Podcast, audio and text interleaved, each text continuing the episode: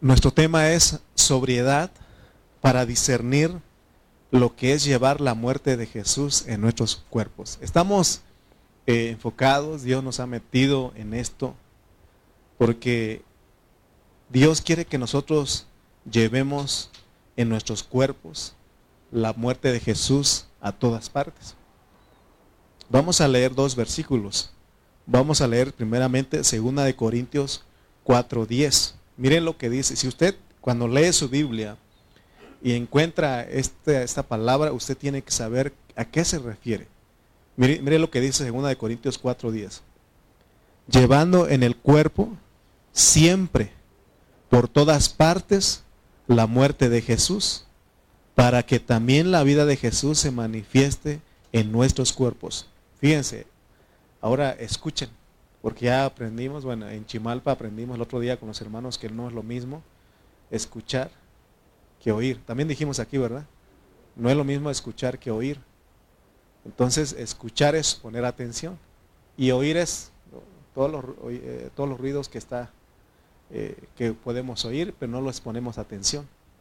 Pero escuchar es poner atención a lo que se nos está diciendo. Entonces, escuchemos, oigamos y escuchemos. Dice, llevando en el cuerpo siempre, dice, no cada vez, siempre, por todas partes, la muerte de Jesús, para que también la vida de Jesús se manifieste en nuestros cuerpos. Versículo 12. De manera que la muerte actúa en nosotros y en vosotros la vida. O sea que esta muerte que está diciendo es la que tiene que actuar en nosotros, es la que tenemos que llevar a todas partes. ¿Para qué? Para que para otros haya vida, se manifieste la vida, para que seamos de bendición para otros. Aún otro versículo que el apóstol San Pablo dice y pone él y tenemos que analizarlos, tenemos que entender. Gálatas 2.20, miren lo que él dice. Gálatas capítulo 2, versículo 20. Con Cristo estoy juntamente crucificado, eso es muerte.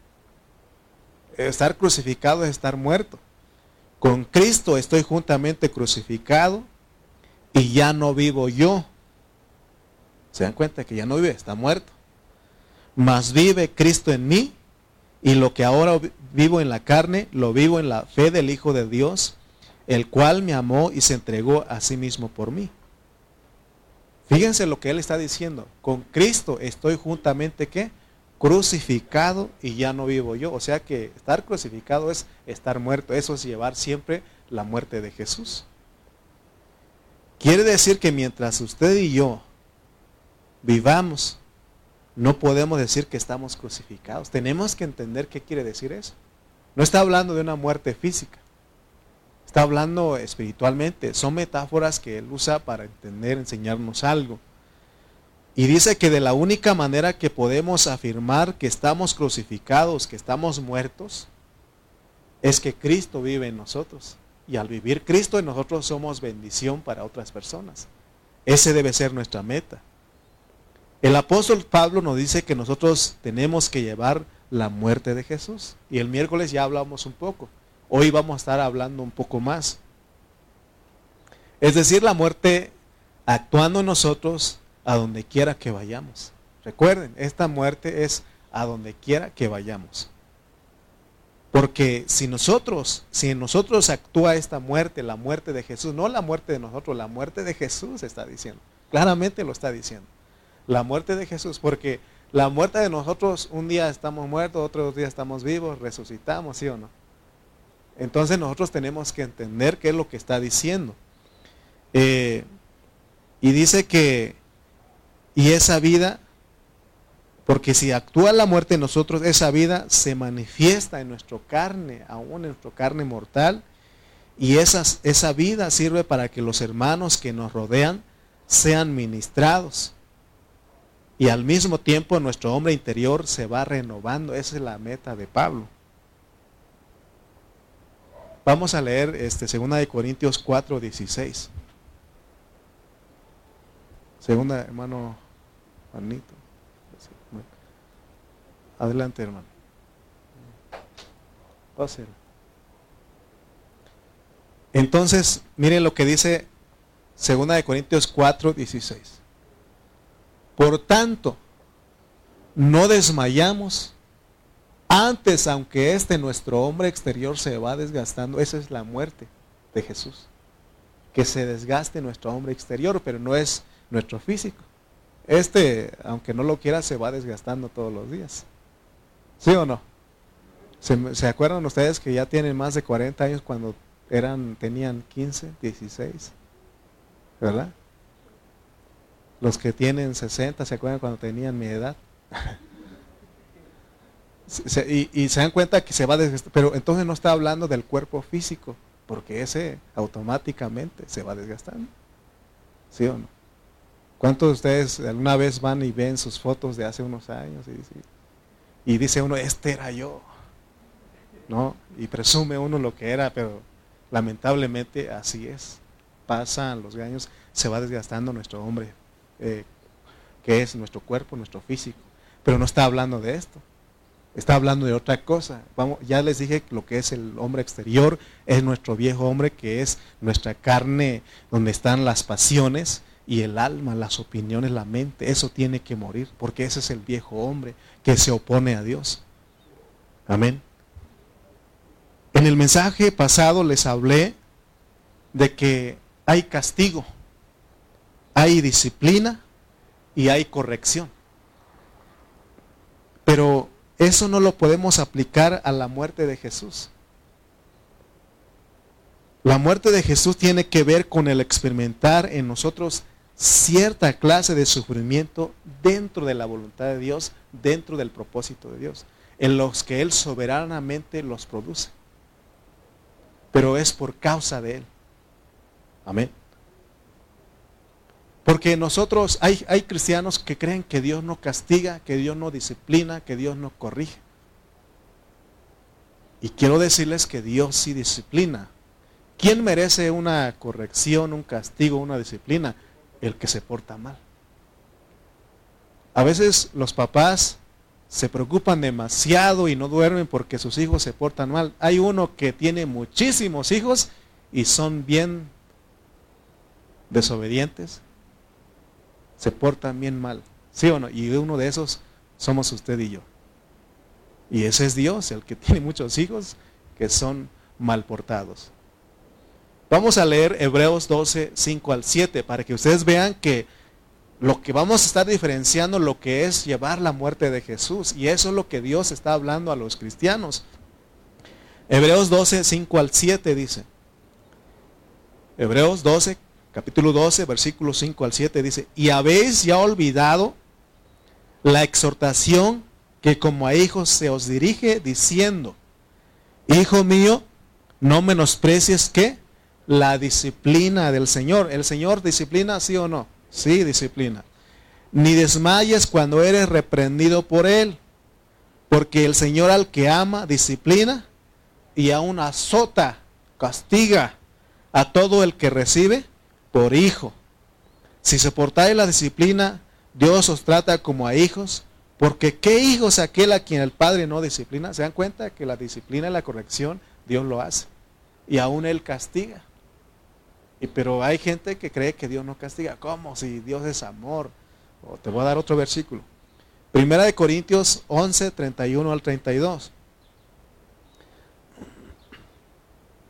Primera de Corintios 11, 31 al 32. Dice, si pues nos examinásemos a nosotros mismos, no seríamos juzgados.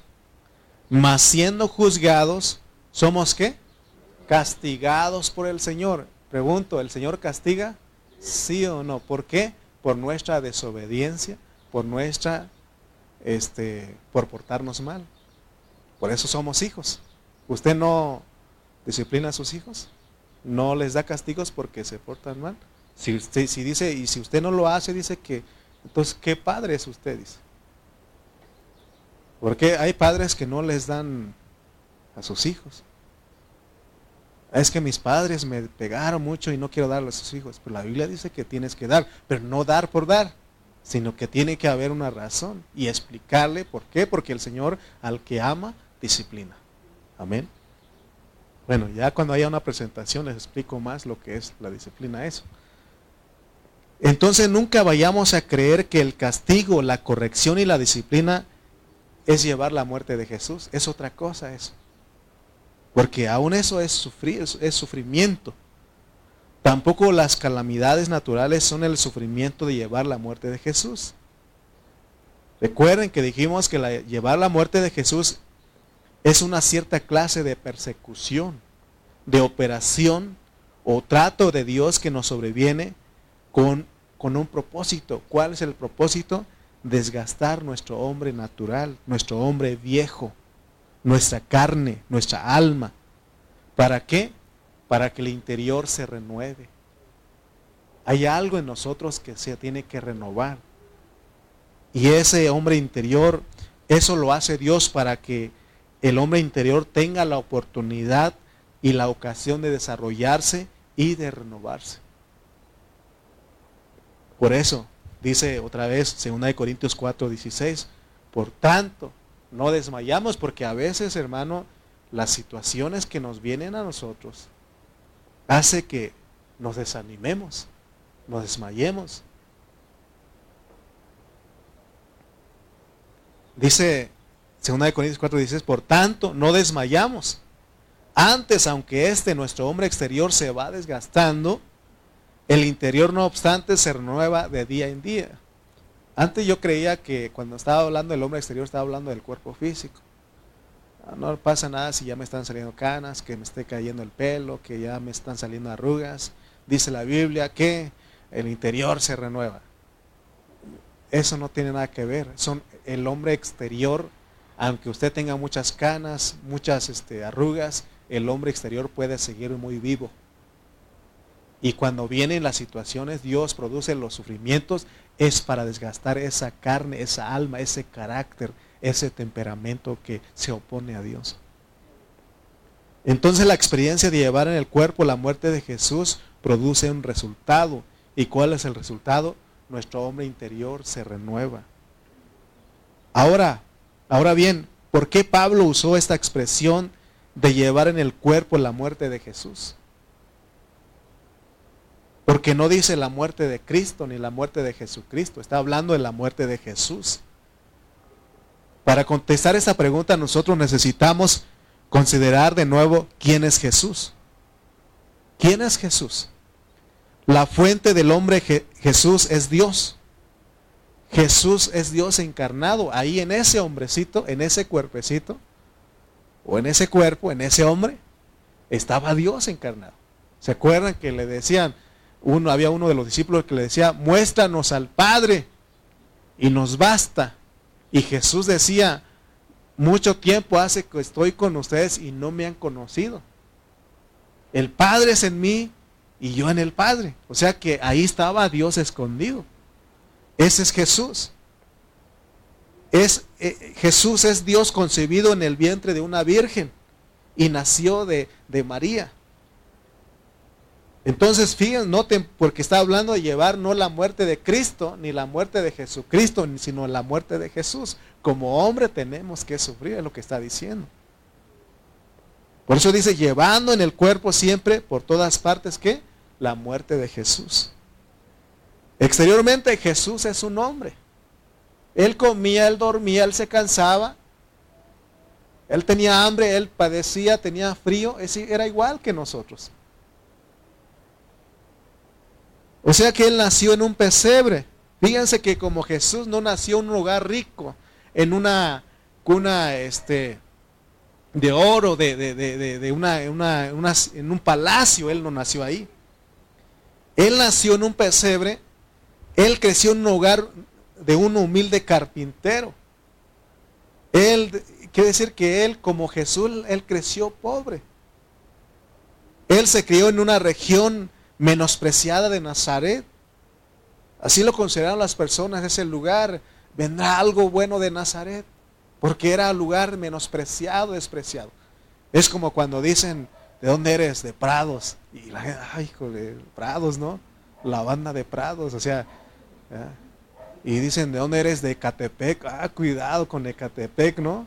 O sea, y son, los consideran como lugares Ah, cuidado con este, tórtolas porque, ¿verdad? O sea, que son lugares difíciles, difíciles ¿no? Ah, cuidado con almenas, ¿verdad? Ya por... Entonces, con la aurora, hermano Fer, cuidado ahí, cuidadito ahí. O sea que siempre estamos ahí. Hay lugares que la gente los menosprecia. Así era el lugar donde nació el Señor. Amén. Y aunque Jesús exteriormente era un hombre humilde, interiormente era el hombre más elevado que ha existido en toda la historia, porque él contenía a Dios. Sin duda Jesús era algo maravilloso, era una persona maravillosa. Amén. Pero para que se pudiera ver ese hombre interior renovar, tenía que desgastar su hombre exterior.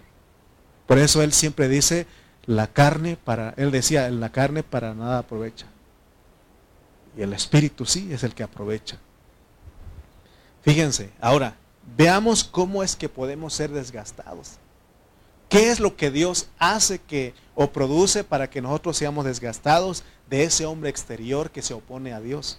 Segunda de Corintios 4, versículos 8 al 9. Dice segunda de Corintios 4 del 8 al 9. Dice que estamos atribulados en todo, mas no angustiados. Habla de tribulación. ¿Qué es tribulación? Es sufrimiento. Es prueba. Que estamos atribulados, ¿qué? En todo, mas no angustiados. En apuros. Había apuros en ellos, mas no desesperados perseguidos, mas no desamparados, derribados, aún derribados. ¿Se acuerdan que un día lo apedrearon y, pensaron que ya estaba muerto? Y dice que ya la gente se fue, ya lo mataron. Se levantó y siguió. ¿Por qué? Por causa de Jesús. Eso es llevar la muerte de Jesús. Amén. Recuerden lo que hemos dicho hasta aquí. La muerte que actuaba en Jesús tiene que ver con la renovación del hombre interior. Hay un propósito, hermano. O sea que ese sufrimiento tiene un propósito. Y por eso dice el versículo 10, llevando en el cuerpo siempre, por todas partes, la muerte de Jesús, para que también la vida de Jesús se manifieste en nuestros cuerpos. Aquí en el capítulo 4 de 2 de Corintios, el apóstol Pablo habla de su propia situación y dice que por tener este ministerio, ¿se acuerdan que empezamos hablando del ministerio del nuevo pacto? Hemos estado hablando ya mucho. Y, ese ministerio, fíjense, hay gente que no ha entendido lo que es tener un ministerio o estar en este único ministerio. Este único ministerio es dado a todos los que están dispuestos a ser desgastados. Y a veces eso no se nos habla cuando venimos por primera vez a Cristo. Se nos habla de que creen en Dios, ve a la iglesia, te invito y te vas a ver que se van a acabar tus problemas, vas a ser feliz. Y cuando uno llega a la iglesia, pareciera que hay más problemas. Pero este ministerio es dado a los hombres que están dispuestos a ser desgastados. Y a veces uno como que funciona como pastor en una iglesia local, a veces uno, qué necesidad de estar sufriendo aquí. Y voltea uno a ver atrás y bonito Oaxaca. Así me pasa a veces. Los pocos terrenos que me dejó mi papá, no se crean. No, pero siempre hay un lugarcito donde llegar uno ahí, pues, en su pueblo. Los que, los que venimos de pueblo siempre pensamos, y un día si pudiera yo regresar a mi ranchito, a mi pueblito. ¿no? ¿Y, para qué estar sufriendo, no? Hay quienes no quieren regresar porque está feo ahí en su lugar, pero mi lugar está bien bonito.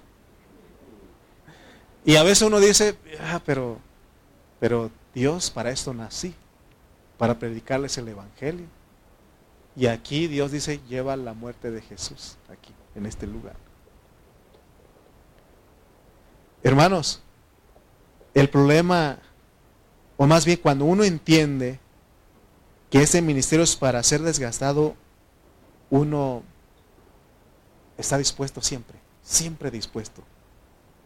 Pero el problema es de que Por mucho tiempo se nos ha predicado un evangelio barato y superficial y nos han dicho que no tenemos que sufrir. Mire, aunque hay muchas iglesias locales, así como el de nosotros, no pone un rótulo o no tiene un letrero que diga pare de sufrir, iglesia pare de sufrir, porque hay iglesias que así están, hay edificios. Dice la iglesia universal, pare de sufrir, ¿cuánto lo han visto? Y hay otras iglesias, por ejemplo, nosotros no ponemos. Pero inconscientemente, en esa iglesia local se predica, pare de sufrir. No queremos que los hermanos sufran. Les hago una, vamos a hacer una prueba, un examen, a ver. Cuando se les anuncia a ustedes en el grupo de WhatsApp que un hermano está enfermo, ¿cómo es la oración de usted? ¿Cómo es la oración de usted?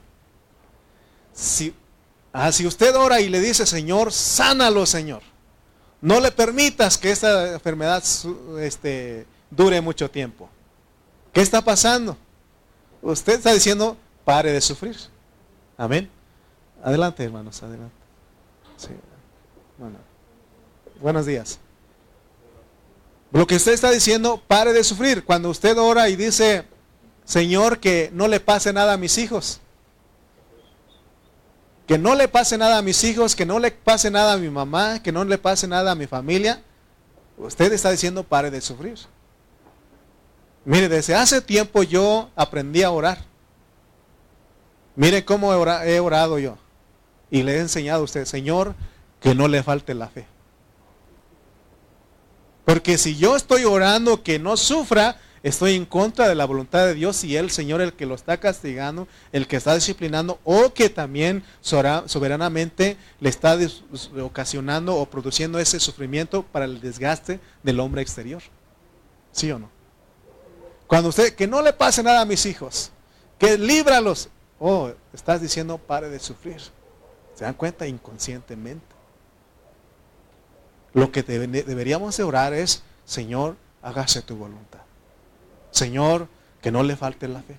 Señor, que sea suministrado para que pueda aguantar, porque se trata de aguantar, porque la Biblia dice que Dios no nos puede dar más de, lo que nosotros no podemos soportar. Amén. Y, hacemos como, como el apóstol San Pedro. Un día Jesús le dijo que, eh, que era necesario ir a Jerusalén y padecer mucho de los ancianos, de los principales sacerdotes, y ser muerto y resucitar al tercer día. Está hablando de él ir a morir.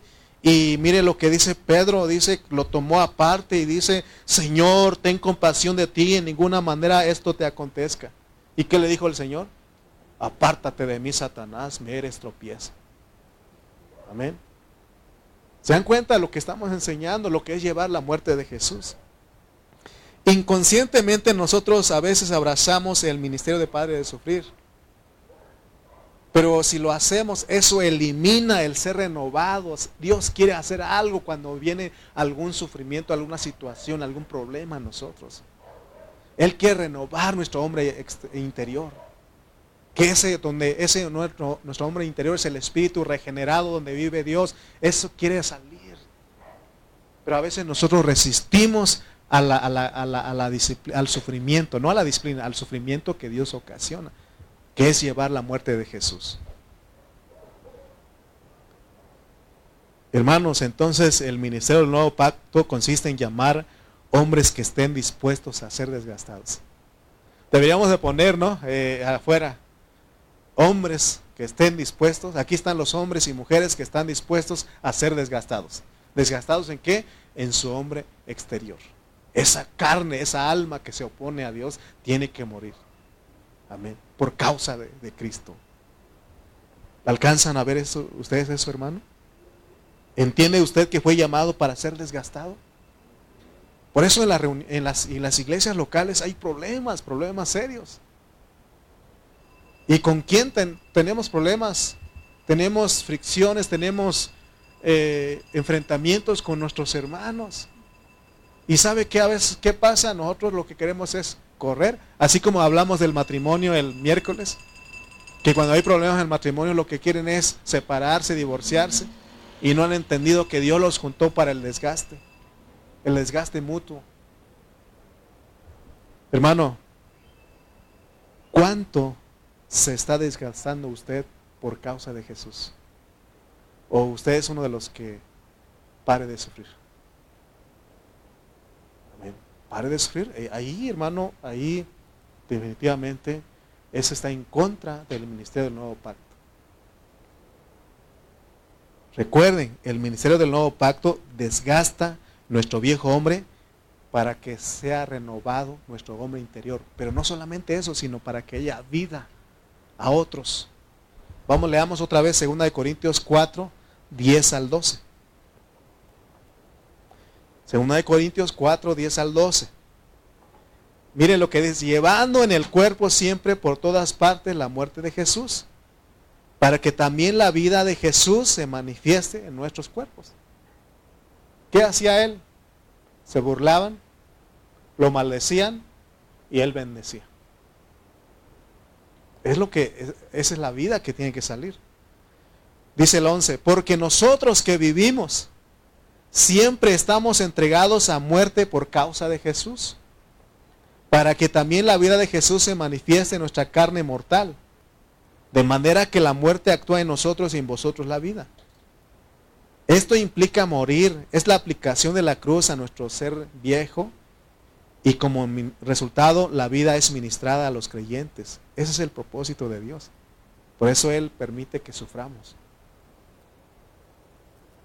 Por eso el versículo 12 que leímos dice que cuando la muerte está actuando en nosotros, nosotros somos vida o bendición para otros. La razón por la cual nosotros somos, o la razón por la cual no somos bendición a los hermanos, es porque estamos muy vivos. Cualquier cosita nos ofende. Cualquier cosita, hermano. Y, y, eso no debe ser eso, que estemos dispuestos a ser desgastados. Si aquí no te saludan, tienes que estar dispuesto a ser desgastado. Si a ti no te tocó refresco, porque a veces eso pasa en las reuniones, no te tocó asiento, tienes que ser desgastado, es para tu desgaste. No es para que digas, ah, me voy de aquí, me busco otro. Donde quiera que vayas. Es más, aún me atrevo a decir que en ese lugar, en esa falsa iglesia que se llama Pare de Sufrir, ahí también sufren.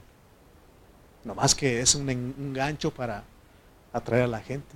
Imagínense, si ponemos aquí, pare de sufrir, venga y se acaba sus problemas. No, pues se llena aquí, hermano se llena aquí. Y luego si ustedes, sí, vaya, porque yo tenía problemas con mi viejo y ese hermano eh, eh, ya se llena aquí. No, aquí es para sufrir. Es más, nos hemos metido tanto, yo me he metido en problemas con los matrimonios porque a veces les, les doy consejo y les digo, ya sepárense, divorciense, hermano. ¿Y qué hacen? Se juntan otra vez y dice, el que el malo soy yo.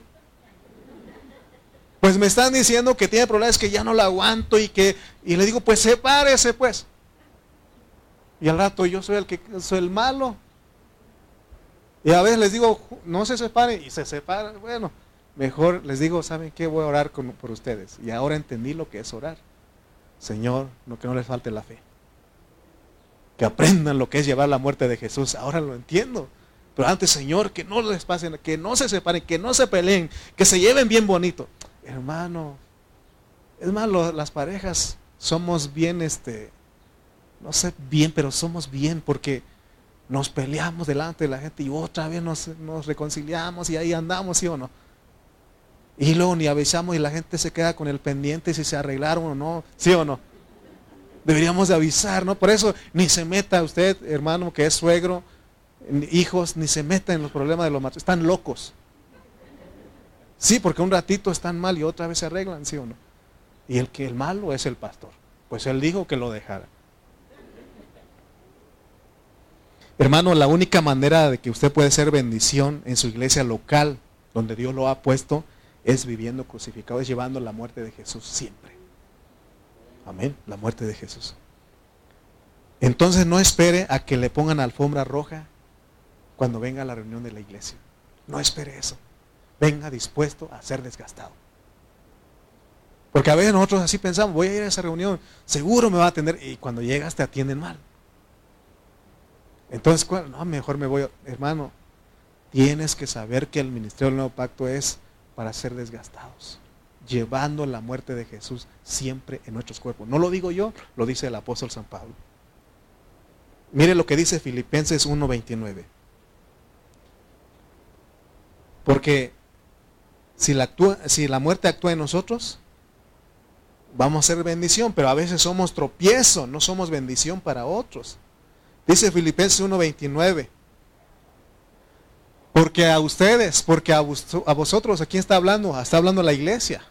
Ustedes son, nosotros somos los filipenses en esta mañana. Porque a ustedes, diga, porque a mí me, me es concedido a causa de Cristo. No solo que crea en Él, sino, que, sino también que padezca por Él.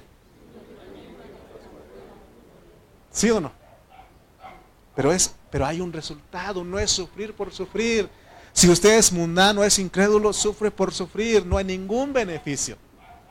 Pero los cristianos hay un beneficio, es para renovar nuestro hombre interior. Y cuando es renovado nuestro hombre interior, aprovecha a la familia, aprovecha a la esposa, a la esposa, a los hijos, a los que nos rodean, porque ya no eres tú viviendo, ya no es ese viejo. ¿Cómo dice? Este, hay una palabra que es la otra buscarrabias, no, cascarrabias. Ese gruñón ya no es porque está saliendo el nuevo, el nuevo hombre. Amén. Vamos a ver las tres clases de sufrimientos y con eso terminamos. La primera clase de sufrimiento lo sufre toda la totalidad de la humanidad. Pero ese sufrimiento no es llevar la muerte de Jesús, de una vez les digo.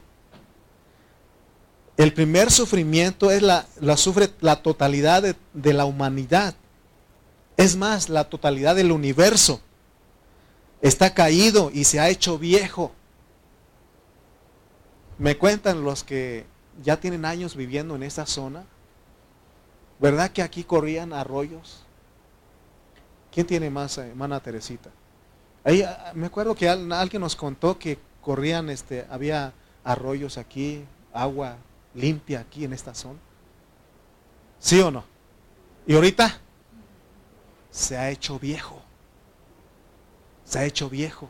Es lo que está pasando hoy día. Viejo en la Biblia indica que algo está caído. ¿Por qué causa? Porque el hombre cayó. Voy a usar una, se llama hipérbole, hipérbola o hipérbole. hipérbole. Se cree que cuando en el Adán antes de, antes de, caer, antes de desobedecer, antes de comer el fruto prohibido, una, un racimo de uvas lo, lo tenían que cargar mucha gente. Pero cuando Adán cayó, esas uvas vinieron, reducieron de tamaño. ¿Se acuerdan ustedes de, los espías que fueron a reconocer la tierra? Dice que un racimo de uvas tenían que cargar dos hombres. Pero ya se hizo más, ya se hizo pequeño ahí. Y ahorita, ¿cómo está el racimo? Usted solo. Le dan el... ¿Sí o no? Se están haciendo viejas las cosas. Por eso es que sufrimos nosotros. Debido a eso, a esa caída a esa corrupción que entró en la humanidad, existen una gran cantidad de calamidades y enfermedades. Y eso se relaciona con la vieja creación y con el hombre caído.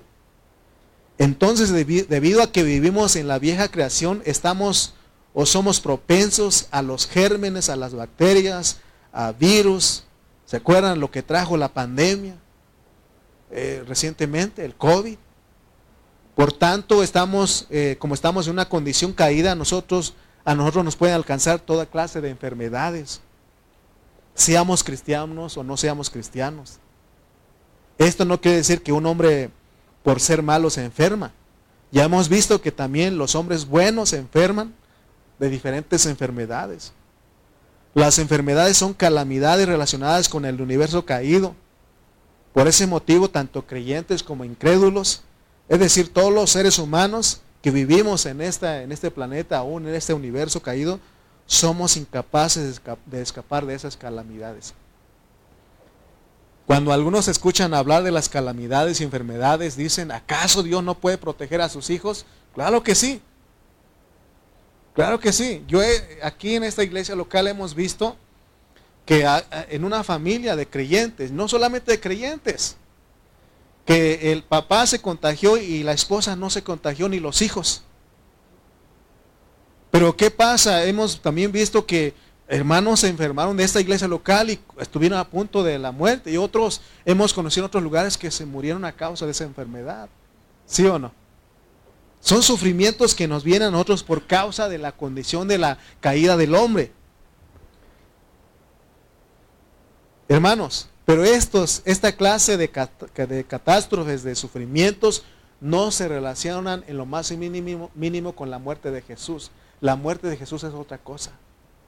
Pero te estoy hablando de los sufrimientos que vienen por lo que está pasando en todo el, mundo. Si nosotros aplicamos la muerte de Jesús a estos sufrimientos, esto indicaría que todos los incrédulos que están sufriendo también están llevando la muerte de Jesús, lo cual no es, no es viable. No es así. Porque aún los incrédulos sufren cuando vienen estas calamidades, Así como la pandemia, el COVID, nosotros también sufrimos como cristianos, tanto los incrédulos, ¿sí o no?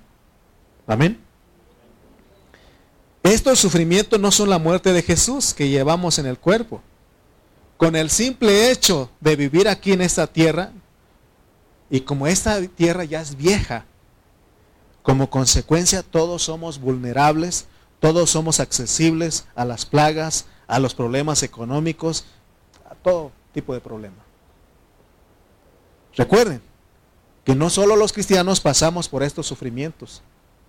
Todos los seres humanos sufren debido a la caída del hombre. No hay otra razón. Cuando le preguntan a usted, ¿y por qué tú que eres cristiano estás enfermo? Por la caída del hombre. Ese puede ser una respuesta. Mire lo que dice Romanos 5.12. Romanos 5.12. Dice, por tanto, como el pecado entró en el mundo por un hombre, ¿Y por el pecado qué? La muerte. Así la muerte pasó a todos los hombres por cuanto todos pecaron. Mire, yo he conocido a gente que dice, hermano, yo no me enfermo. Al otro día están bien enfermos. Sí, los he visto, los he escuchado. Y dicen, hermano, de gripa yo no me enfermo. No me pega la gripa, ya llevo años. Al otro día está bien enfermo. Todos estamos, no digas eso porque estamos en un mundo donde están las enfermedades al orden del día. Amén. Tanto creyentes como incrédulos sufren lo mismo por estar en la vieja creación. Por eso te das cuenta que cristianos y no cristianos se enferman. Amén. Ahora, no estoy minimizando esta clase de sufrimiento. No estoy despreciando. Lo que estoy tratando de decir es que esto no es llevar la muerte de Jesús para que cuando estás enfermo no lo apliques, porque recuerda que estamos en un mundo caído, estamos en un cuerpo corrupto y mira, miren hermano, lo que comemos, en eso nos enfermamos, ¿sí o no? O sea, mira, ¿dónde habrá un lugar saludable? Donde uno diga, ah, voy a comer aquí porque todo es sano. ¿Sabes que en todo lugar Todas las cosas están contaminadas. Y no hay otra, teníamos que comer. Si yo le digo, hermano, ya no coman tacos, usted tiene que tomar, comer. Digo, ya no toman coca. Pues dirá usted, usted no tome, pero yo sí. O sea, hermano, sí o no. O sea, pero aunque usted se cuide tanto, se va a enfermar de todas maneras. Ahora no estoy diciendo es comamos lo que queramos al fin. No, no, no, no estoy diciendo eso. No me confundan, no me, no, no se confundan, no me malinterpreten. Cuídese, pero tampoco se afane. ¿Ok? ¿Ok? No, no limite, la, o sea, porque entonces usted, de todas maneras. Me acuerdo de un, doctor que nos contó, un hermano que, es doctor, y él un día dijo que conoció una, una paciente que llevaba una dieta impecable, una dieta impecable. No comía nada, nada que, hermano, le dio cáncer un día. Así me dijo. Tanto que se cuidaba que también le dio cáncer. Ahora no estoy diciendo que que usted este, coma, porque alguien dijo por ahí, entonces comamos lo que queramos porque al fin nos vamos a enfermar o nos vamos a morir. No, seamos un balance, me explico. No estoy diciendo, entonces el hermano dijo que comiéramos lo que queramos. No, no, no, no estoy diciendo eso. Lo estoy diciendo que cada quien, pero recuerden pues que estamos en un mundo caído y te va a tocar. Te vas a enfermar de algo. Bueno, la Biblia dice también que si son 70 y 80 años y los más robustos llegan a 80 años, entonces cuídate porque también Dios da una, este, una, una promesa de que podemos llegar sanos a esa edad. Pero de todas maneras nos vamos a morir. ¿Me explico? Pero también cómo, qué calidad de vida vas a llevar. ¿Me explico? ¿Sí están, están entendiendo para que ustedes... El hermano dijo que puedo comer lo que quiera. Vamos a las carnitas, pues. A las 12 de la noche una coca ahí, una 12 tacos ahí de carnitas. No, seamos prudentes. ¿Me explico? Vamos con la segunda categoría.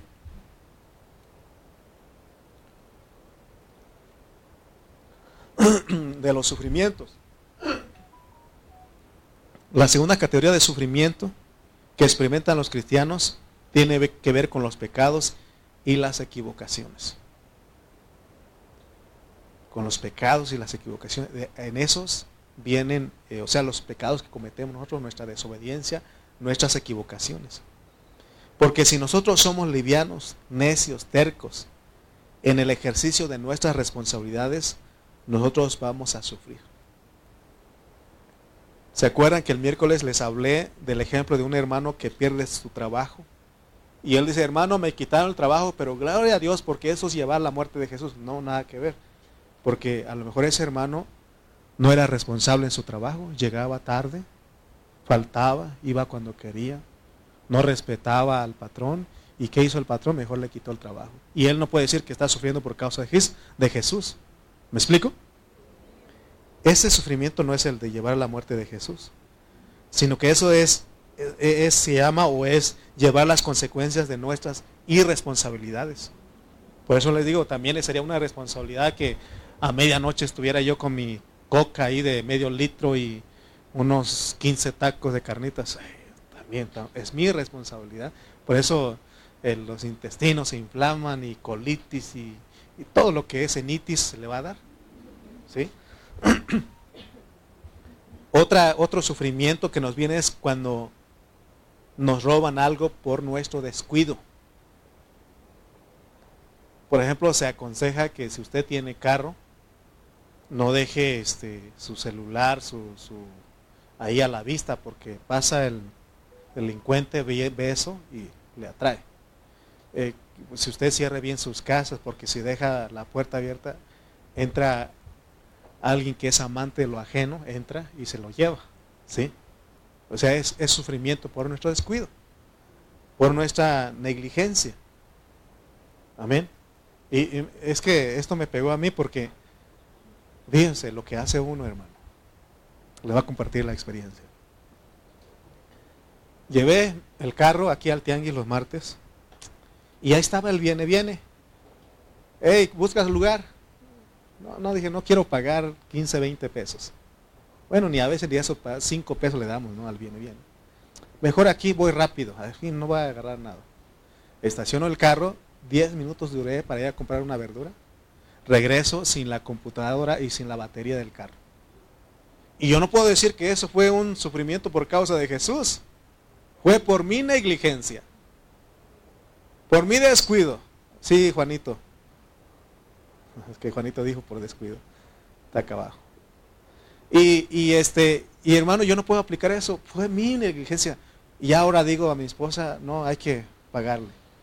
Mejor prefiero pagar esos 15 pesos, esos 20 pesos a pagar este 12 mil, 13 mil pesos que me costó comprar todo para arreglar el carro. ¿Sí? Pero se dan cuenta que no es por sufrimiento por causa de Jesús, pues fue por mi descuido. Amén. También otro ejemplo es cuando el hijo por no hacer caso de su mamá, de usar suéter o chamarra, porque las mamás siempre ponte suéter, ponte la chamarra, no andes descalzo. Así dicen las mamás, ¿no? Más la mamá la que anda detrás, ponte zapatos. ¿Y qué hacen los niños? Nada, descalzos, sin chamarra, sin suéter, como Juanito. ¿Y qué pasa? Se enferma. Quizá no se enferma en el momento, pero pregunte a mi edad. Ya me está doliendo la espalda ahora el frío, por el frío. Y no es por el frío de ahora, es por mi descuido de años. Mi abuelito siempre me decía, hijito, póngase su chamarra, cúbrase bien. Los, los viejitos traen, todo eso, ¿sí o no? Los abuelitos dicen, cúbrase, porque cuando tenga mi edad va a sufrir. No, hace rato me dejaron vergüenza, Fidel, Juanito, Toñito, Martínez. Ellos con una playera, con una camisa y sin frío, yo con un chaleco ahí, hermano, todo tenía frío. Es un resultado de la consecuencia. Esos son sufrimientos que no tienen que ser aplicados a la muerte de Jesús. Ahora agárrese porque va a la tercera categoría. Vamos ahora a ver la tercera categoría que es la cual sí es sufrir por Cristo. Sí es sufrir por Jesús. La pregunta es, ¿qué significa llevar en nuestro cuerpo la muerte de Jesús? Es cuando sufrimos por causa de Jesús, por causa de la iglesia y por causa del cuerpo de Cristo y sufrimos en una manera plural y en singular, individualmente. Ese es el significado de llevar en nuestro cuerpo la muerte de Jesús. Y esta experiencia de sufrir por causa de Jesús, ahorita les voy a mencionar cuáles son. No nos debe de, no, es, no, no debe ser causa de tristeza, sino de gozo. Miren, vamos a ir a Hechos 5, 40 al 41. Hechos 5, 40 al 41.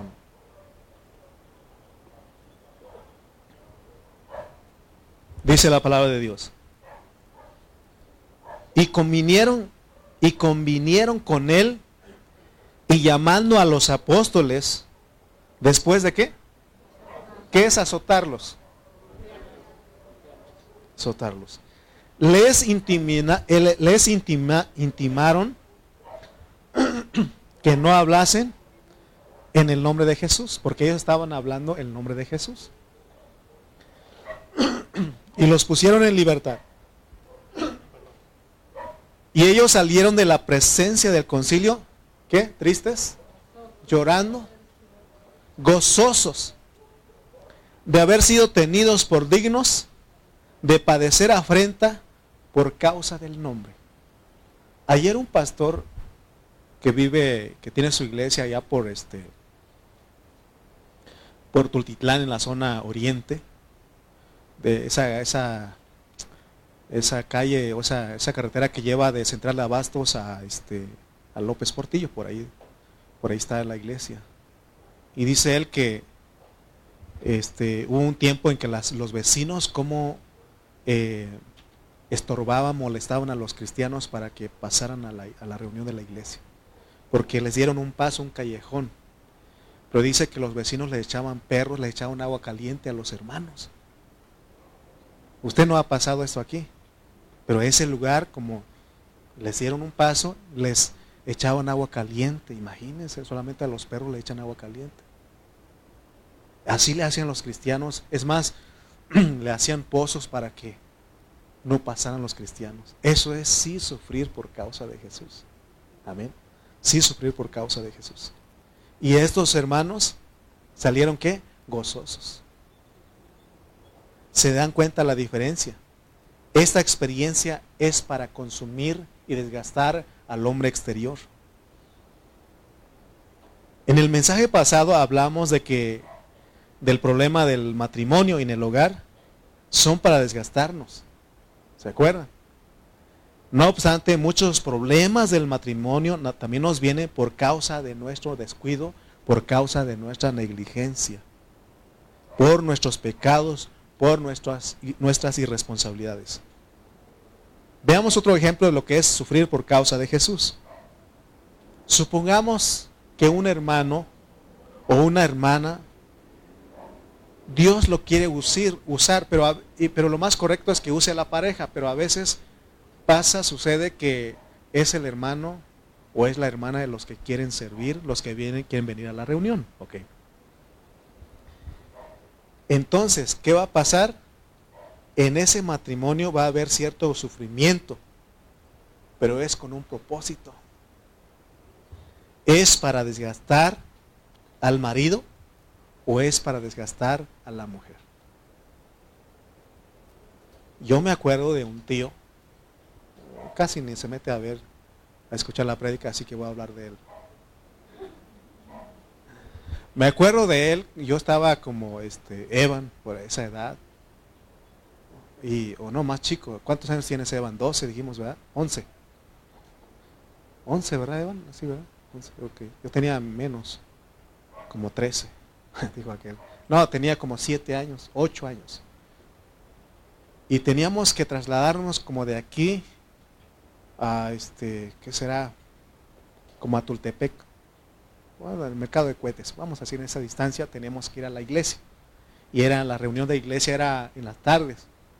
Nos íbamos caminando todos y la esposa de mi tío, pues los dos según eran cristianos, pero hubo un momento en que mi tío ya no quería nada con Dios. Y nos íbamos a la reunión, iba mi tía con nosotros, con mi abuelo, con mi papá, mi mamá, todos íbamos a la reunión. Y ya nos regresamos en la, en la noche, como a las 8 o 9 de la noche llegamos a la, a la casa. Imagínense, hermanos, son lugares donde no hay alumbrado público. Y ahí teníamos que ir y regresar. Y cuando llegábamos a la casa, mi tía iba a tocar la puerta. ¿Saben qué hace mi tío? Cerraba la puerta con tres candados. Y se hacía el dormido. Le tocaba a mi tía. Ábreme. Ya llegué. El hombre bien dormido. Bien dormido. Ábreme, ya llegué. Bien dormido el hombre. Ya va mi papá y le dice, hey, Lencho, así se llama, ay, le di, el nombre, va. No, ni se mete a ver. Lencho, abre la puerta para que entre tu mujer. Bien dormido el hombre. Después de unas dos horas sale el hombre, ah, perdón, me quedé bien dormido. ¿Cuál dormido? Mentiroso. Se oponía a que su esposa buscara a Dios. Eso sí es sufrir por causa de Jesús pero es con un propósito para el desgaste y Dios lo hace soberanamente porque usted, yo creo que Dios es tan poderoso para hacer que un milagro y Lencho cambia de, ya dije el nombre otra vez, que mi tío cambia de, de, parecer, ¿sí o no? Porque él produce el creer como el hacer. Pero ¿por qué a veces deja que el, el mariachi, digo el marido, por mucho tiempo se oponga a que la esposa no sirva? no busque a Dios, no sirva en la iglesia. Para que se desgaste la mujer. O al revés, si hay mujeres que también se oponen para que sus maridos busquen a Dios, sirvan a Dios. ¿Cuál es el propósito? Para que usted, varón, sea desgastado. Ese es el propósito. Por eso Dios lo permite, porque yo estoy seguro que Dios puede hacer en un momento así. Porque Él dijo, sea la luz y fue la luz. Y él hace que el marido cambie y está sirviendo aquí, pero lo deja por mucho tiempo. Pueden pasar años y el mariachi, digo, el marido no quiere nada con Dios. Pero es para el desgaste de la mujer o el desgaste del hombre. Llega un momento en que Dios lo toca y lo trae a la iglesia y los dos están sirviendo. Después de muchos años, después de estar orando, ah, mi hermana Teresita mucho desgaste, hermana Teresita. ¿Cuántos años estuvo orando por Carlitos? Mucho desgaste, ¿sí o no? Pero ahora que está Dios, tienes todo su tiempo, pero es para el desgaste de nosotros, de nuestro hombre exterior. Así que cuando pase eso, es difícil, pero recuerda la palabra, gozosos, porque sabes por qué estás sufriendo, estás padeciendo. Amén.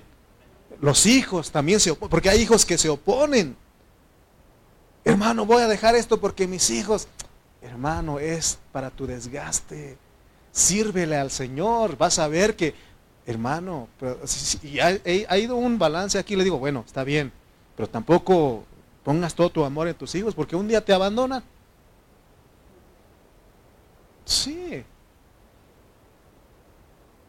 Un día te vas a quedar solo tú usted se va a quedar solo y, la pareja va a quedar solo. Entonces, hermano, no está. O sea, hay un orden. Dios, tu matrimonio, Dios, tu pareja, tus hijos y los hermanos, la iglesia. Pero Dios, bueno, los hermanos de la iglesia, pero acuerda que Dios, ahí está la iglesia, pues. Porque alguien me dijo, hermano, es que la orden es así, la iglesia está, entonces yo estoy sirviendo tanto a la iglesia que me estoy perdiendo a mis hijos. Hermano, es para tu desgaste. Es para tu desgaste. Porque Dios quiere producir algo que se renueve tu hombre interior para que seas bendición para otros. Un día mi papá, que ya está con el Señor, me dijo, hijo, quiero que, creo yo que ya no quieres estar con nosotros, ya no quieres vivir con nosotros. Tú lo único que quieres es vivir con los hermanos allá en México. Y por ti estoy enfermo. ¿Sabe qué? Como dijo alguien ahí, así, a punto tuve que, eh, eh, eh, estuve así, así estuve a punto de renunciar todo. Decir acá, ¿sabes que Rubén, encárgate a la iglesia, Aarón, no sé. Hermana Teresita, le entrego todo, yo me quedo con papá porque por mi culpa se enfermó y quiero estar con él. Estuve así, pero fue para mi desgaste. Y le dije a él, usted me trajo a este camino, le dije. Bueno, en sí no es usted, pero Dios lo usó a usted. ¿Para qué quiere usted que yo renuncie a lo que Dios, para lo cual nací? Amén. ¿Para qué nació usted? Para ser un siervo de Dios. Para eso nacimos, por eso si te oponen, si se oponen tu mujer, tus hijos, tu marido, lo que sea, hermano, es para tu desgaste. Gózate, porque se está desgastando tu hombre exterior, tu carne, tu alma, esa mente, ese pensamiento individualista, hermano, porque Dios nos llamó a una iglesia, a un cuerpo, para hacer bendición a los hermanos.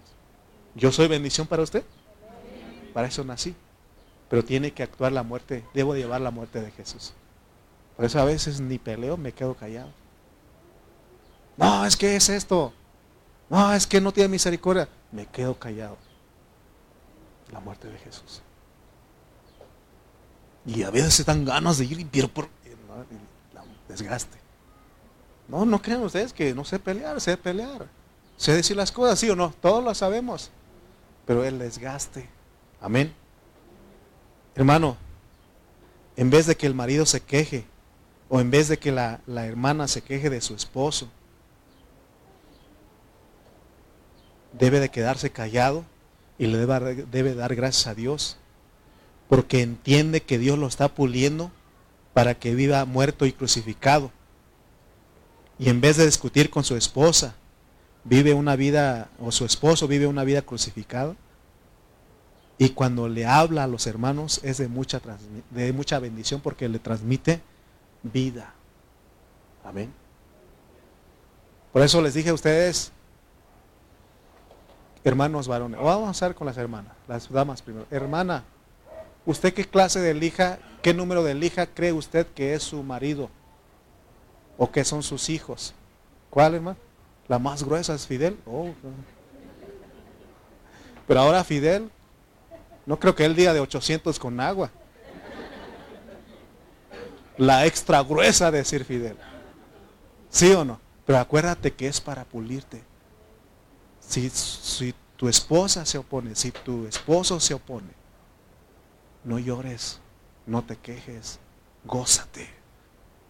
Estás sufriendo por causa de Jesús, porque regularmente las hermanas, Dios las toca, ellas son las que quieren servir al Señor son las que siempre quieren estar en la iglesia. ¿Y quién se opone? El mariachi. El marido se opone. Otra vez vas ahí. ¡Ey! Tanto ahí. Me acuerdo de una hermana que hasta apagaba su celular para que el mariachi no le hablara. Porque le andaba checando dónde estaba. Acá ratito, ¿dónde andas? Y más se enojaba cuando estaba con los hermanos. ¿Por qué tanta iglesia? Y iba y, casi no le surtía porque, no, yo creo que algunos le surten a la esposa por causa, pero gózate, gózate. Estás sufriendo por causa de Jesús. Amén. Ese sufrimiento sí tenemos que gozarnos, decir gracias a Dios. Me acuerdo una vez, un día en la iglesia de Nayarit, cuando estuvimos allá, un hombre alto, así como Juanito, más alto, fuerte así como Juanito.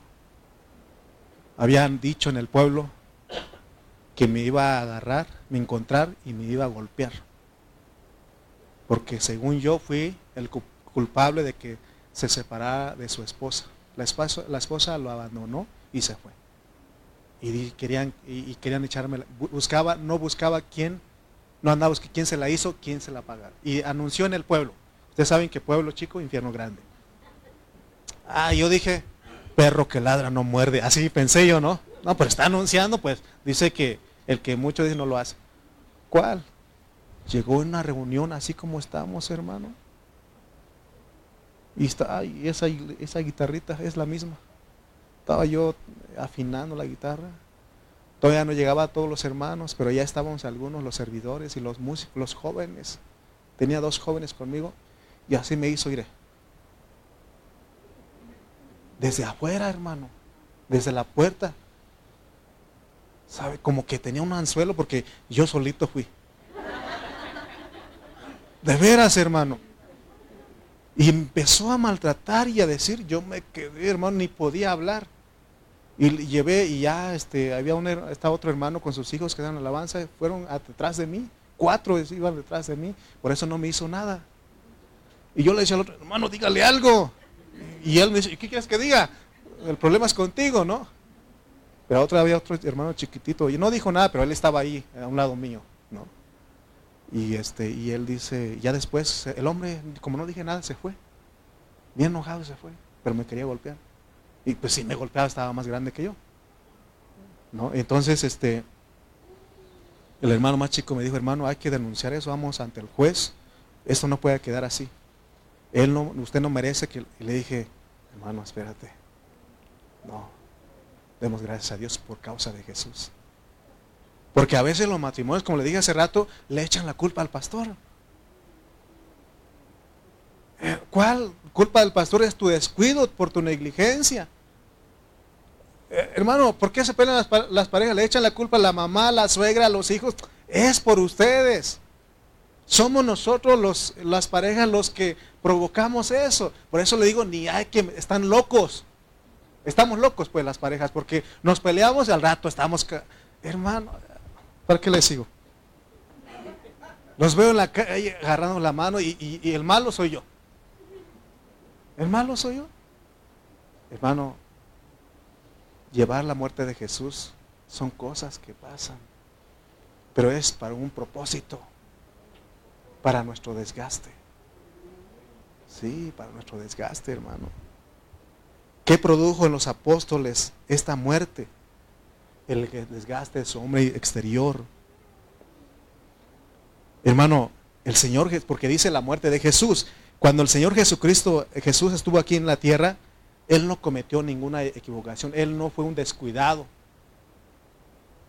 Él estaba correcto en todo. No obstante, Él tenía una carne, un cuerpo. ¿Se acuerdan que la carne para nada, nada aprovecha? Decía. Porque Él se hizo carne. Esa carne también necesitaba ser desgastada y cómo la desgastó el Padre, porque es el Padre. ¿Cómo desgastó el Padre Celestial a Jesús en su carne? Por medio de burlas de otros, por medio de menosprecios de otros, por medio de persecuciones que no lo querían matar, se burlaban de él, lo menospreciaban. Alguien dijo aquí, ahí, eh, este, como hemos conocido a Jesús de Nazaret, y alguien, y, alguien más dijo, ¿y vendrá algo bueno de ahí? Es como Ecatepet, como Prados, ¿no? ¿Y vendrá algo bueno de Prados? Porque cuando usted dice, ¿de dónde eres, ¿de dónde eres tú? De Prados del Norte. Ah, cuidado. ¿Sí o no? Entonces, mire cómo desgastaron al Señor Jesús. Y ese es el mismo modelo que tenemos, en el cual tenemos que ser metidos. Porque cuando Él, como Él fue desgastado, es por eso que recibimos vida a nosotros. Leamos estos últimos versículos. Mateo 10:38. Mateo 10:38. Lo bueno que hoy no vamos a, bueno, no es lo bueno. Hoy no vamos a Chimalpa, por eso me estoy agarrando el tiempo. Cuando vamos a Chimalpa andamos corriendo. Mateo 10:38. Y el que no toma su cruz y sigue en pos de mí, no es digno de mí. ¿Qué es tomar la cruz aquí? Vamos a ver, ¿quiere ver usted qué es tomar la cruz? ¿O nos vemos en la próxima reunión? Vamos pues. Vamos a leer versículos 35 al 37. Ese es el contexto para saber qué es llevar la cruz. Dice eh, eh, eh, ahí mismo Mateo 10, 35 al 37. Mire para qué vino, para qué vino el Señor. Porque he venido para poner en disensión al hombre contra su padre. ¿Se acuerdan la disensión que tuve con mi papá por causa de servir a Jesús? A la hija contra su madre, no se oye padre. Y a la nuera contra su suegra. O no es nada más la suegra, pues es la nuera también. Y los enemigos del hombre serán dónde? ¿Quiénes son los primeros que se oponen para que uno sirva a Dios? la casa, ya sea el marido, o sea la mujer, o son los hijos, o son los padres, o es la suegra, o es la nuera. Y dice, el que ama a padre o madre más que a mí, no es digno de mí. El que ama a hijo o hija más que a mí, no es digno de mí. Hermano, aún el sufrimiento que le ocasionan sus hijos es para que usted sea desgastado y sea bendición para otros. Es para que usted diga, no, no se preocupe. Cuando hay, hay, hay parejas más jóvenes, matrimonios más jóvenes que tienen hijos, y usted dice, ah, no te preocupes, esos van a venir a Dios. Son los que sirven al Señor. Amén. Ahora, si el sufrimiento que le ocasionan sus hijos ah, para su vida es debido a su irresponsabilidad por no saber cómo dirigirlos ni cómo guiarlos, entonces usted está pagando la consecuencia. Amén. Por lo tanto, no puede aplicar ese sufrimiento a la muerte de Jesús. Pero si usted es un hermano que los instruye correctamente, está haciendo lo que tiene que hacer y aún los hijos se oponen y usted sufre por eso, eso sí es aplicada, aplicable a la muerte de Jesús. Amén. Las incomprensiones de su marido, las incomprensiones de su esposa, de sus hijos, las incomprensiones de los hermanos, Todas esas incomprensiones usted tiene que verlo con gozo. A veces me dicen que me quieren y a veces me dicen que me odian. ¿No cree usted que como pastor yo le caigo bien a todo el mundo? No, hermano. Pero debo de entender que es un desgaste para mi hombre exterior. Y no debo de desanimarme, no debo de desmayar. Aunque a veces dan ganas de desmayarse, hermano pero tenemos que entender que es un propósito. Mire lo que cómo fue desgastado el Señor. Juan 7, 3 al 5. Juan 7, 3 al 5. Está hablando de Jesús. Y le dijeron sus hermanos, fíjense lo que decían sus hermanos. Y le dijeron sus hermanos, sal de aquí y vete a Judea para que también tus discípulos vean las obras que haces. Porque ninguno que procura darse a conocer hace algo en secreto. Si estas cosas haces, manifiéstate al mundo. Versículo 5, mire lo que dice. Porque ni aun sus hermanos creían en él. Imagínese, hermano. ¿Quiénes son los que no creen? Lo que se opone, los mismos de tu casa. ¿Sí o no? Por eso los, enemigos del cristiano son los de casa. Pero no te quejes, ni te agüites, ni te desmayes. Gózate. Estás sufriendo por causa de Jesús. Sígueles manifestando la vida. En vez de, que ellos se quejen, deberían de dar gracias porque, hermano, Dios está trabajando en ti y ya no eres el mismo. No eres perfecto, pero estás buscando adorar a Dios. Amén. Servirle al Señor. Entonces la muerte de Jesús en nosotros, en nuestro cuerpo, no es un castigo, no es una disciplina, Tampoco es un asunto de calamidad natural. No, ese sufrimiento es algo dentro del propósito de Dios, para que nuestro hombre interior se pueda renovar. Por eso Dios soberanamente nos pone a todos nosotros. Aunque el mundo dice Dios los hace y ellos se juntan, no, aquí Dios nos hace y Dios nos junta. Porque bien pudiera usted haber estado en la iglesia para de sufrir. O en algún otro lugar o solito. O el, llanero, el llanero solitito. Alguien dijo así ayer. Y, y que hay gente que dice, mejor solo que mal acompañado. No, dice la Biblia que son mejores dos, dos que uno. Ay del solo, dice. Pero hay gente que cree que es mejor ser llanero solitito. Y eso no, la Biblia no dice eso. No hay manera de que nosotros podamos ser renovados. Todos los sufrimientos, todas las cosas negativas, todos los maltratos, todas las incomprensiones de todos, las, las persecuciones de todos son para que nuestro hombre interior sea fortalecido. Pero acuerden que eso es no por tu descuido, no son por las calamidades naturales, ¿de acuerdo? Leamos estos versículos. Prima de Pedro 4, 12 al 16, porque Chuchito ya tiene hambre, me lo dijo. ¿Ah, Chuchito? Hace hambre. Prima de Pedro 4, 12 al 16, amén. Mire lo que dice, amados, no os sorprendáis, no debe de sorprendernos, acuérdense de eso. ¿Le pasó algo? ¿Está pasando en su vida? No se sorprenda. No os sorprendáis del fuego de prueba que os ha sobrevenido como si alguna cosa extraña os aconteciese. ¿Qué dice el 13?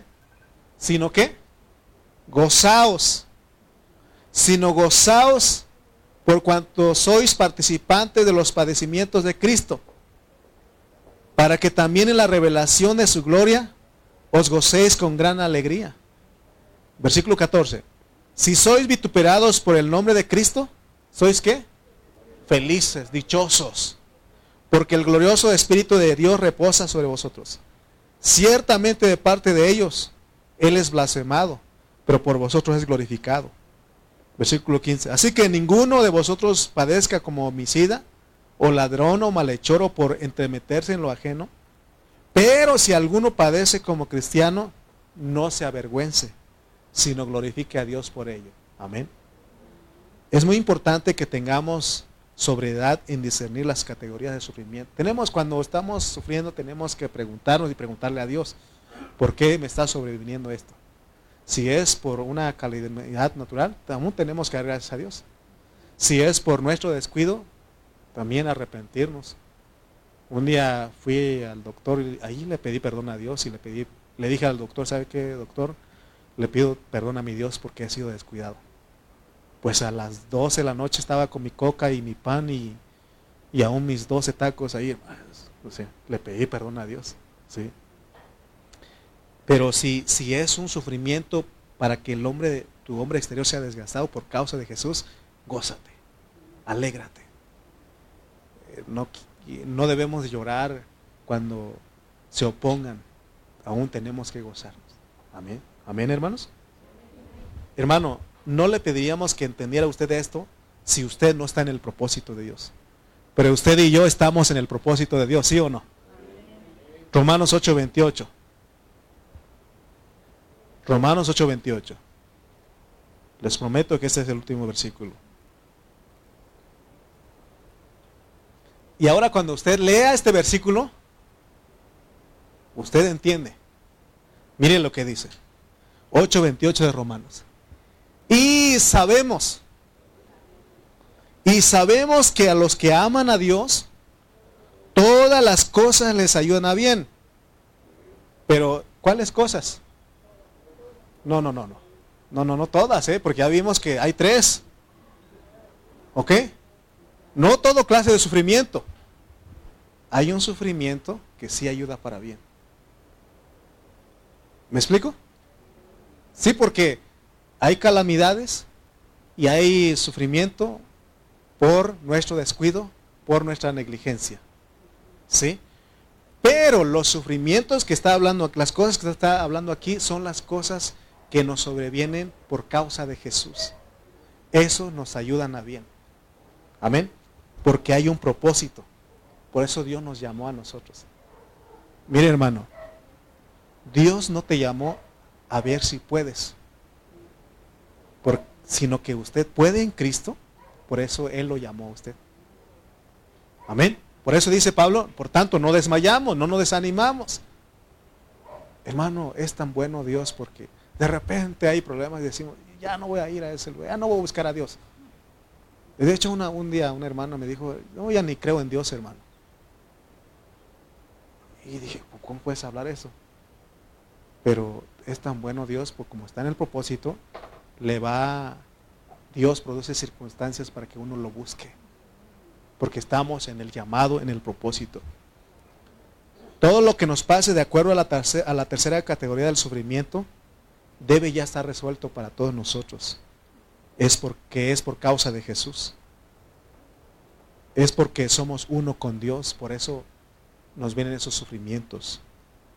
Hoy hay mucha gente que sufre, pero no sabe para qué es.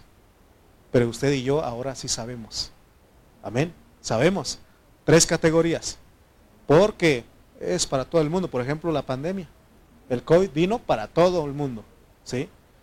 Pero, este, pero hay enfermedades que nos vienen, sufrimientos que nos vienen por causa de nuestro descuido. Una vez mi esposa me dijo,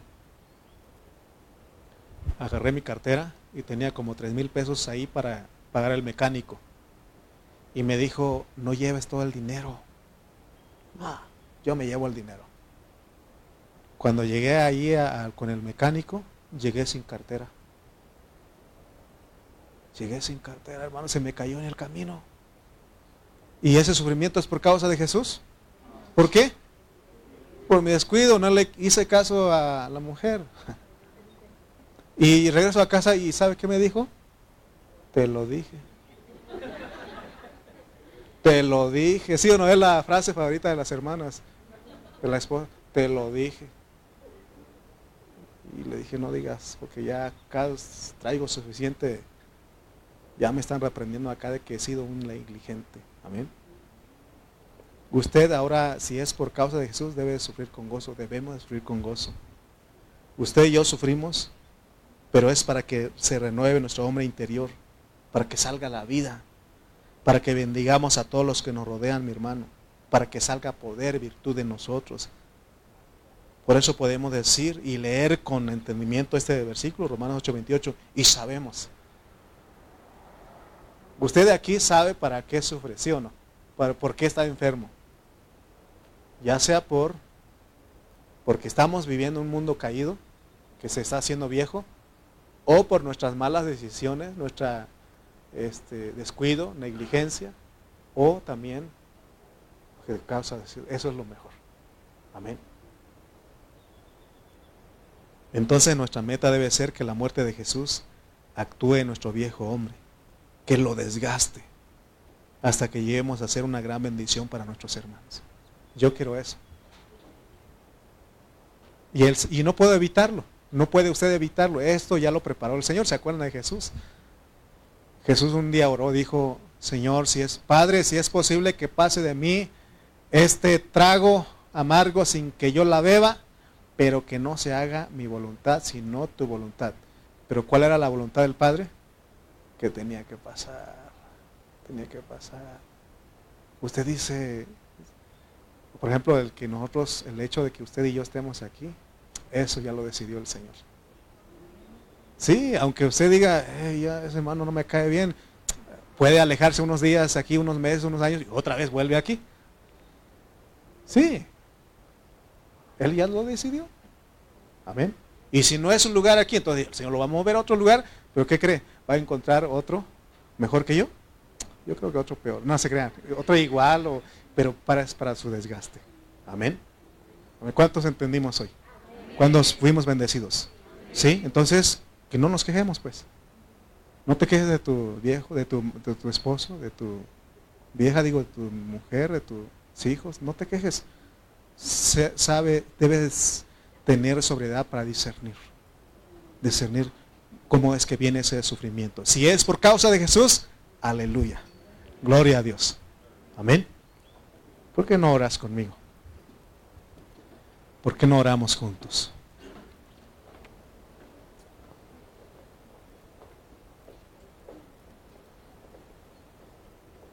Sé que me pasé un poco de tiempo pero era para bendecirlos a todos ustedes. No quería entregar un mensaje a medias, un mensaje encarrerado, sino que tomar tiempo, porque es necesario que sepamos esto. Señor, te damos gracias. Gracias por esta oportunidad. Gracias por este tiempo, Padre. Gracias, Señor, porque nos hablas tan claramente ya no nos esconden las cosas, porque quieres algo para nosotros, quieres bendecirnos, quieres llevarnos a otra gloria, como dice el apóstol San Pablo. Que seamos transformados de gloria en gloria, a la imagen, a la misma imagen del Señor. Señor, gracias por esta hora que nos permites estar aquí. Señor, amamos a los hermanos y te amamos a ti sobre todo. Y gracias por los sufrimientos que son por causa de Jesús. Y aún te damos gracias por las cosas que nos suceden, porque aún por nuestra negligencia, por las calamidades naturales, porque sabemos que estamos viviendo un mundo viejo, en un mundo que se está acabando y por eso es que nos enfermamos. Señor, podemos ver en tu palabra cómo los hombres al inicio, Señor, vivían miles, o vivían, sí, Señor, miles de años, vivían cientos de años, más bien dicho, y ellos podían llegar a esa edad y no se enfermaban. Pero conforme, Señor, ha pasado el tiempo, este mundo, Señor, fue degradando por causa de que entró el pecado, Señor. Y nosotros en ese tiempo llegamos, Señor, y nos enfermamos. Señor, aún te damos gracias por ello, porque sabemos, Señor, que todos estamos clamando para ser libertados. Señor, amamos tu venida, Padre. Pero mientras, Señor, sigue formándote en nosotros, sigue creciendo en nosotros. Oramos por ese, eh, por ese marido, por ese esposo, Señor, que se opone a que los hermanos sirvan. Oramos por esos hijos que se oponen para que los hermanos sirvan en tu iglesia, para que sean usados. Gracias por esta mañana, gracias por tu palabra. En el nombre de Cristo Jesús. Amén.